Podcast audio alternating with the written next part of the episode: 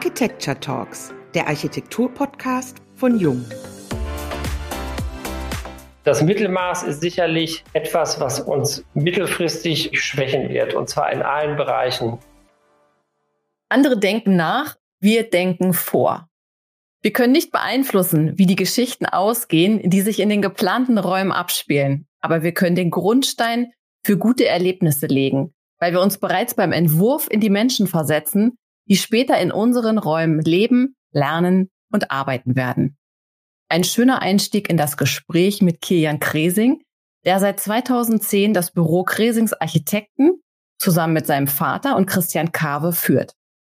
Denn um sich in jemanden hineinzuversetzen, braucht es Mut und einen Blick voraus. Wie wird man zum Mitstreiter eines engagierten Schulleiters, Sparringspartner für eine Kreativagentur oder zum Experten für moderne Technologien? Der Mensch steht im Mittelpunkt des Schaffens aber auch die Qualität der Räume und eine nachhaltige Umsetzung. Über die Frage, wann ein Raum der Nährboden für gute Geschichten sein kann und welches Mindset es dazu braucht, darüber sprechen wir, Wiebke Becker und Diane Slavic heute mit Kian Kresing in unserem Podcast. Hallo und herzlich willkommen beim heutigen Jungen Architecture Talks Podcast. Wir freuen uns sehr, dass du dir heute Zeit für uns nimmst. Ich auch. Vielen Dank, dass ich heute dabei sein darf. Fangen wir gleich mit der ersten Frage an. Wir verändern heute wieder unsere gewohnte Fragerunde und nennen nur Schlagworte. Auf deine spontanen Antworten sind wir sehr gespannt. Bist du bereit? Ja. Out of the box, alternativ, wer bremst, verliert. Oh, das ist natürlich gleich schon eine echte Hürde am Anfang. Das ist auch schwer zu beantworten es geht ja nicht darum, irgendwie zu bremsen oder besonders schnell zu sein. Ich glaube, es geht vielmehr darum, das Richtige zu tun. Und manchmal ist es auch angebracht, darüber etwas länger nachzudenken, also sprich langsamer zu sein. Und ganz oft ist es aber auch so, dass diese Langsamkeit uns natürlich auch einfach Chancen nimmt, weil wir dann im Ergebnis einfach so langsam sind in der Erfindungsphase, dass nachher das Ergebnis nicht passt. Das ist so sowohl als auch. So müsste man es wohl benennen. Gibt es eine einfache Frage? Lieblingsfarbe oder sowas? Starke Gesprächspartner fordern starke Eingangsfragen. Ja, das stimmt. Lass uns aus aktuellem Anlass vielleicht nochmal das Thema Schule streifen. Ihr baut ja gerade mehrere Schulprojekte und überall hakt es woanders. Lernort oder Lebensort oder Albtraumort? Ja, also Albtraumort darf es auf keinen Fall sein. Dafür ist die Schule viel zu wichtig. Für die Kinder natürlich auch, aber auch für die Gesellschaft, weil die Kinder natürlich nachher aktive Mitspieler und Beiträger sein sollen zu unserer zukünftigen Gesellschaft. Mir drängt sich immer so ein bisschen so der Verdacht auf, dass das leider nicht wirklich ernst genommen wird. Mhm, inwiefern? Also es gibt viele unterschiedliche Betrachtungsweisen, wie man auf so ein Schulprojekt schauen kann. Das sind sicherlich auf der einen Seite die Lehrer und Lehrerinnen, die das sozusagen pädagogisch nachher bespielen sollen, dieses Gebäude, diese Räume, das Konstrukt. Dann gibt es auf der anderen Seite sicherlich die eigentlichen Träger oder die Trägerschaft. Das sind meistens Städte, schauen dann natürlich aus einem ganz anderen Blickwinkel drauf. Hauptsächlich ist das ein finanzieller Rahmen, der die Städte natürlich da stark in Mitleidenschaft zieht. Und dann gibt es Last but not least natürlich auch den Architekten, der versucht, das Ganze irgendwie noch zusammenzubringen. Und da sind die Leitplanken mittlerweile schon ziemlich eng. Was würdest du dir wünschen, Kilian, um dem Ganzen vielleicht auch aus Sicht jetzt Architektur noch gerechter werden zu können? Ich würde mich schon freuen, wenn man sich von althergeholten, ja, ich würde jetzt mal sagen, Commitments lösen wollen würde oder könnte die für den eigentlichen Entwicklungsprozess leider sehr hinderlich sind. Das ist jetzt zum Beispiel konkret, wenn Städte sich vermeintlich richtig dazu durchgerungen haben, vor einigen Jahren schon Passivhausstandard umzusetzen. Wir heute aber in 2022 ja durchaus neue Erkenntnisse haben und jetzt vielleicht auch behaupten dürfen, dass das allein nicht das Ziel erreichen wird, was wir uns vielleicht auch zum Thema Nachhaltigkeit gesteckt haben. Aber weil das eben als Rahmenbedingung gesetzt ist, muss das eben umgesetzt werden und dieses Müssen an bestimmten Rahmenbedingungen verhindert natürlich ganz viel anderes Gutes, was man eigentlich gerne ja den Kindern auch ermöglichen würde. Aber darum geht's halt nicht in der Sache, sondern es geht nur um die Struktur und nur um das Mindset, was in Teilen wenigstens veraltet ist. Es gibt diesen schönen Ausspruch, der Raum als dritter Pädagoge. Was braucht es deiner Meinung nach dafür? Ich glaube, der Raum allein macht ja nicht die Pädagogik, aber er ist sicherlich ein Träger und damit auch ein Katalysator für das, was dort beschult werden soll.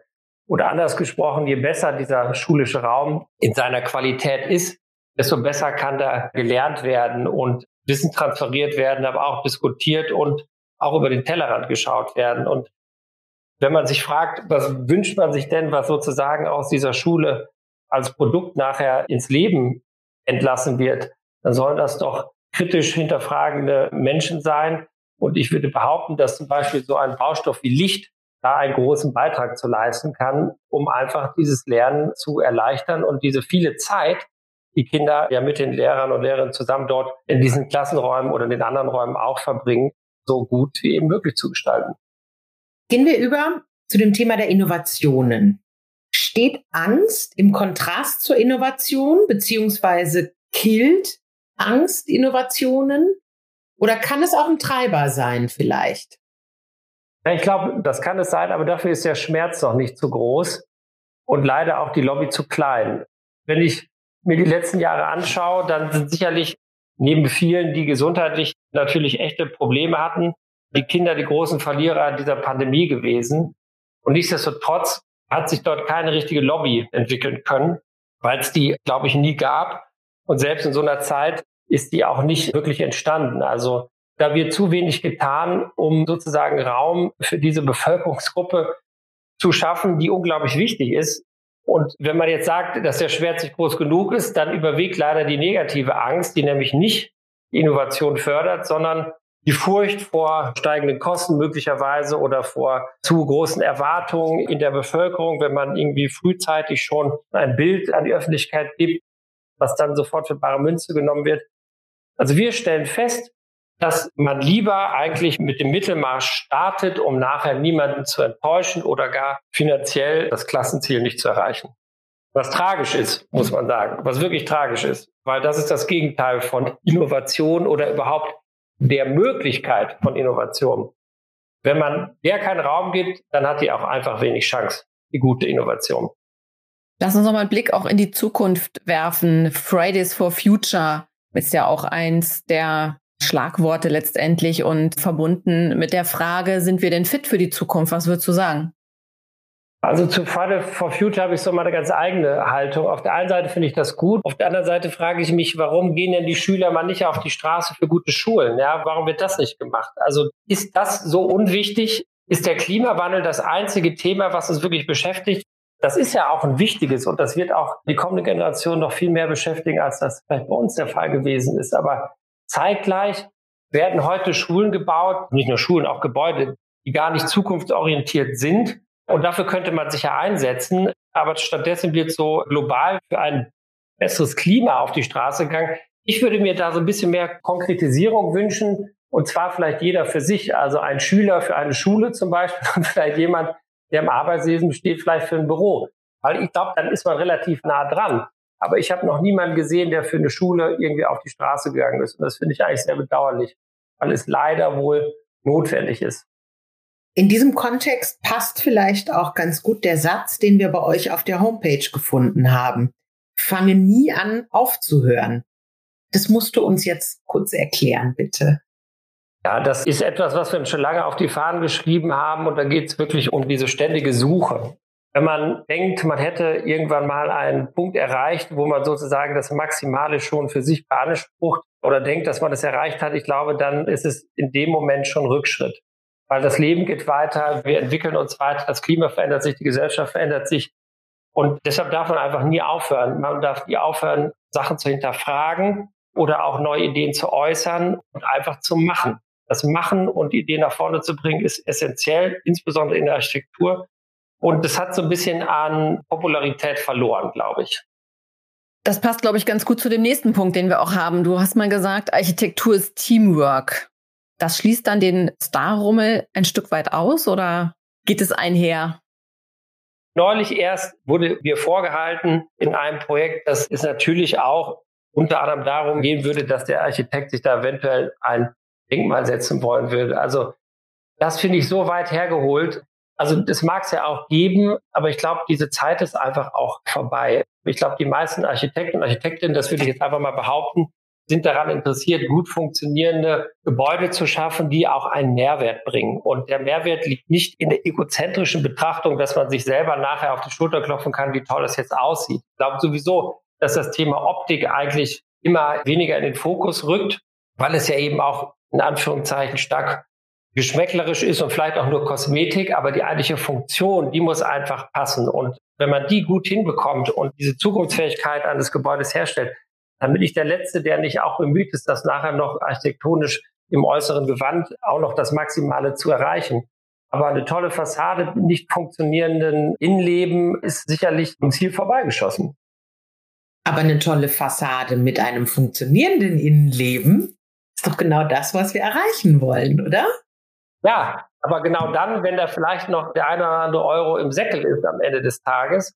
Und leider ist es ja auch so, da wird mir wahrscheinlich jeder, der in der Architekturbranche unterwegs ist, beipflichten. Die Fassade ist ein Teil, der relativ spät wirklich in die Ausschreibung geht und der leider auch recht kostenträchtig ist, aber der unglaublich wichtig ist. Jetzt gar nicht mehr so sehr, was das Optische angeht, aber sicherlich für den Anteil der Fensterflächen etc. etc. oder auch vielleicht der Übergänge von innen nach außen oder sowas. Das sind viele Fragestellungen, die sich erst im weiteren Verlauf eines Projektes dann realisieren lassen. Und aktuell ist es natürlich so, dass die Kosten schwer zu greifen sind und dass dann einfach schnell in der Einsparungsrunde einfach mal die Fassadenfläche nochmal um 20 Prozent reduziert wird. Und da meine ich jetzt insbesondere die Fensterflächen, weil das natürlich viel günstiger ist und vermeintlich auch nachhaltiger, weil dann auch weniger Wärmeverlust ist oder weniger Wärmeeintrag. Aber, und das ist leider, leider die traurige Wahrheit, die Räume werden dadurch ja nicht besser, sondern sie werden wirklich schlechter. Und da, glaube ich, muss man aufpassen, dass man natürlich eine ordentliche Architektur macht, aber erstmal guckt, dass man eine maximale Qualität des Innenraums in Kombination mit dem Außenraum hinbekommt. Und da sehe ich halt leider doch viele Hürden, weil man es argumentativ eigentlich kaum hinbekommt. In dem Kontext geht mir euer himbeerrotes Haus durch den Kopf gerade. Apropos tolle Fassade. Das war natürlich jetzt mal so ein kleiner Exkurs, weil wir das Haus nicht nur als Architekten, sondern wenigstens teilweise war ich auch ein Bauherr. Ich habe das ja mit meinem Bruder zusammen gemacht. Wir wollten einfach mal in diesem Viertel etwas ausprobieren. Wir wollten etwas so umsetzen, wie wir es in den Köpfen hatten, mit einem sehr klaren Ziel vor Augen. Und so sind wir losgelaufen. Und ich glaube, wenn wir gewusst hätten, wie teilweise die Reaktion auf die Farbe oder auf das Material oder auch die Aufteilung der Wohnung gewesen wäre, vielleicht hätte man es dann auch gar nicht gemacht, weil einige das auch gar nicht positiv fanden.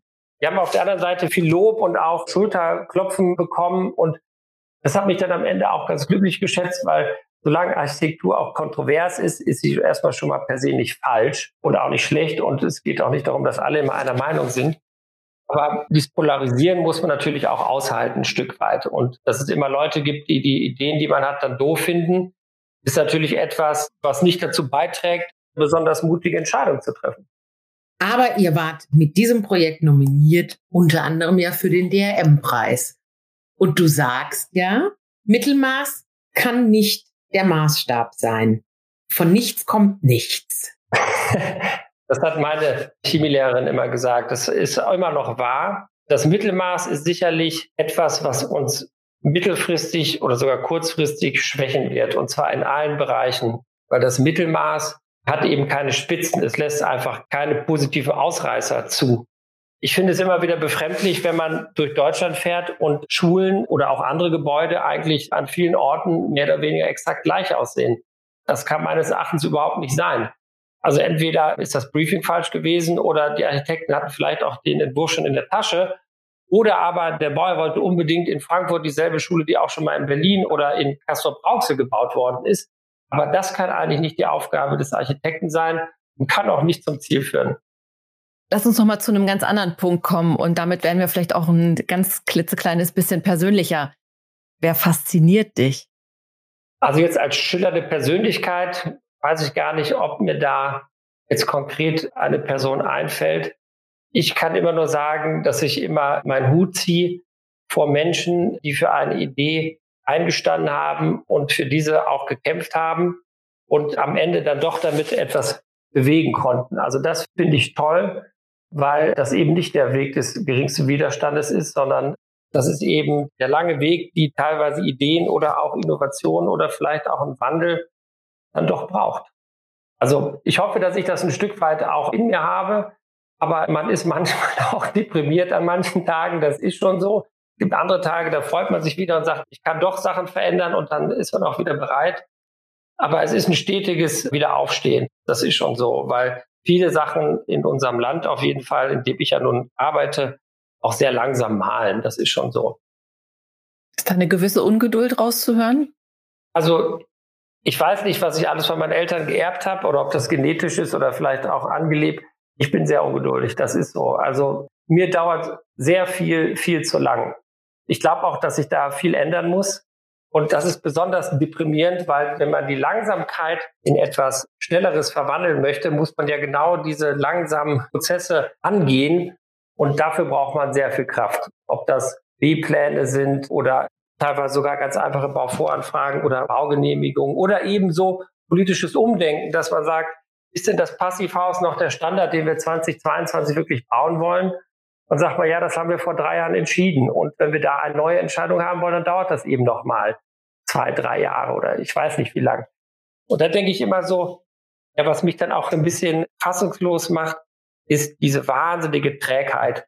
Und zeitgleich haben wir diese große Not, auch Sachen zu verändern sei es jetzt mal irgendwie der Klimawandel. Ich habe neulich noch gehört, in sechseinhalb Jahren werden wir dieses Ziel schon verpassen, die 1,5 Grad Erderwärmung zu verhindern. Zeitgleich denke ich so, wie sollen wir in sechseinhalb Jahren irgendwas schaffen, wenn wir für eine Baugenehmigung teilweise länger als ein Jahr brauchen? Oder für einen B-Plan irgendwie bis zu zwei Jahre. Das sind so Zeiträume, da denke ich so, wie wollen wir die brandaktuellen, jetzt nötigen Veränderungen denn auf den Weg bringen? wenn alles andere, was schon so banal ist, so unglaublich lange dauert. Ja, oder? Ich weiß ja nicht, wie ihr das sieht. Ob ihr irgendwie denkt, wir sind auf so einem D-Zug unterwegs. Wir sitzen in so einem Regionalexpress, ja. Und wer damit hin und wieder fährt, der weiß, die fahren nicht schnell.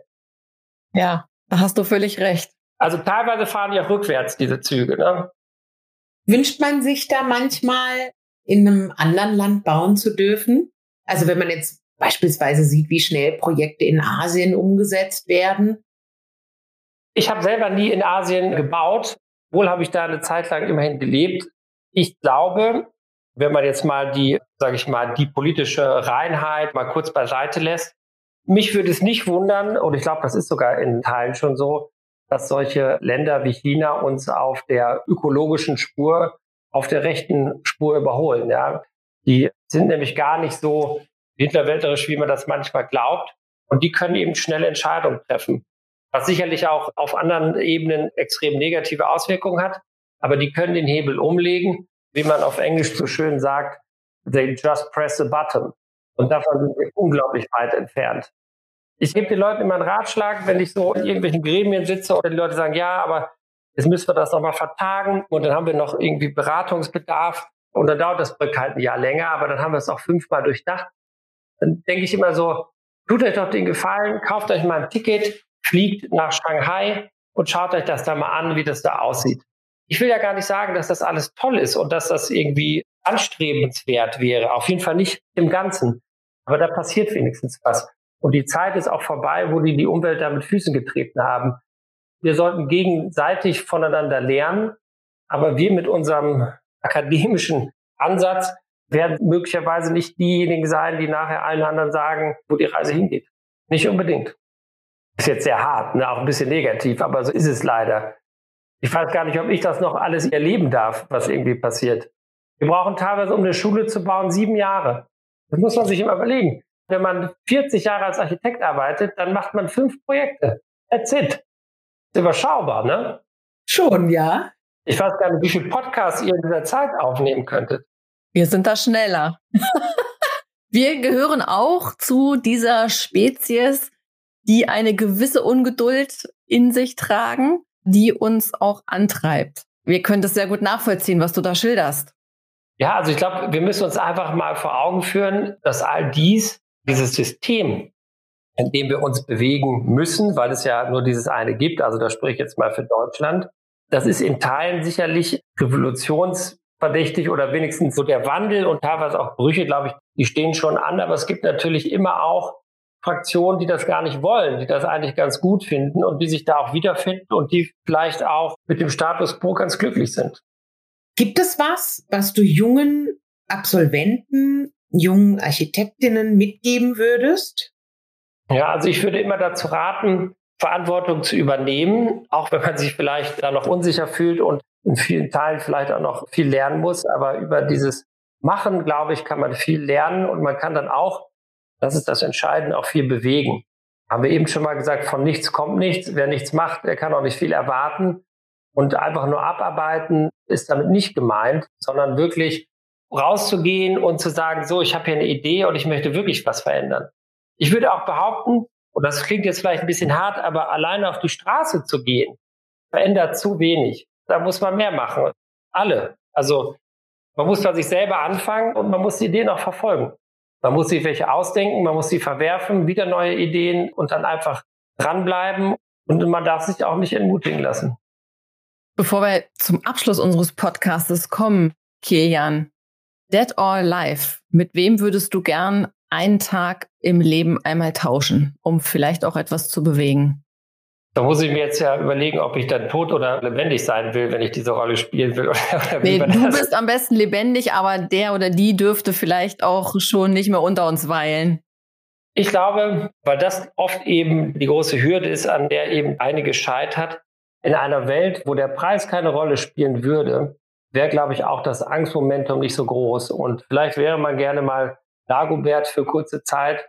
Und damit meine ich jetzt nicht den Erpresser, sondern wirklich die Comicfigur, dass man da einmal die Chance hätte zu sagen, mal an diesem einen Projekt noch 500.000, in dem anderen Projekt vielleicht eine Million, wo man einfach sagt, diese kleinen Prozentpunkte am Ende, diese ein, zwei Prozent noch mehr an Budget, diesem Projekt einfach rund machen und damit auch zukunftsfähig oder einfach auch besser, und zwar viel, viel besser. Manchmal denke ich, wenn man einmal die Chance hätte, sozusagen sich all diese Projekte auf den Tisch legen zu lassen und zu sagen, wir machen mal einfach ein Jahr ohne diesen Abstrich am Ende, um vielleicht aus diesem bisschen weniger Mittelmaß und ein bisschen mehr Klasse, ein bisschen mehr gewagt, ein bisschen mehr erreicht, um damit aber auch einen Impuls zu setzen, um da auch dann dran zu bleiben und nicht direkt danach wieder zurückzufallen auf die Ebene, ich mache lieber halb gut, weil dann muss ich mich nachher nicht dafür rechtfertigen, dass es schlecht geworden ist. Wir freuen uns auf ein bisschen mehr Klasse in Zukunft. Vielen lieben Dank, Kilian, für deine Zeit. Es ist jetzt ein sehr schönes Schlusswort gewesen. Wir danken auch natürlich unseren Zuhörern und Zuhörerinnen für ihre Zeit, die sie mit uns teilen und sagen an dieser Stelle bis bald zur nächsten Folge der Jung Architecture Talks, dem Architektur-Podcast von Jung.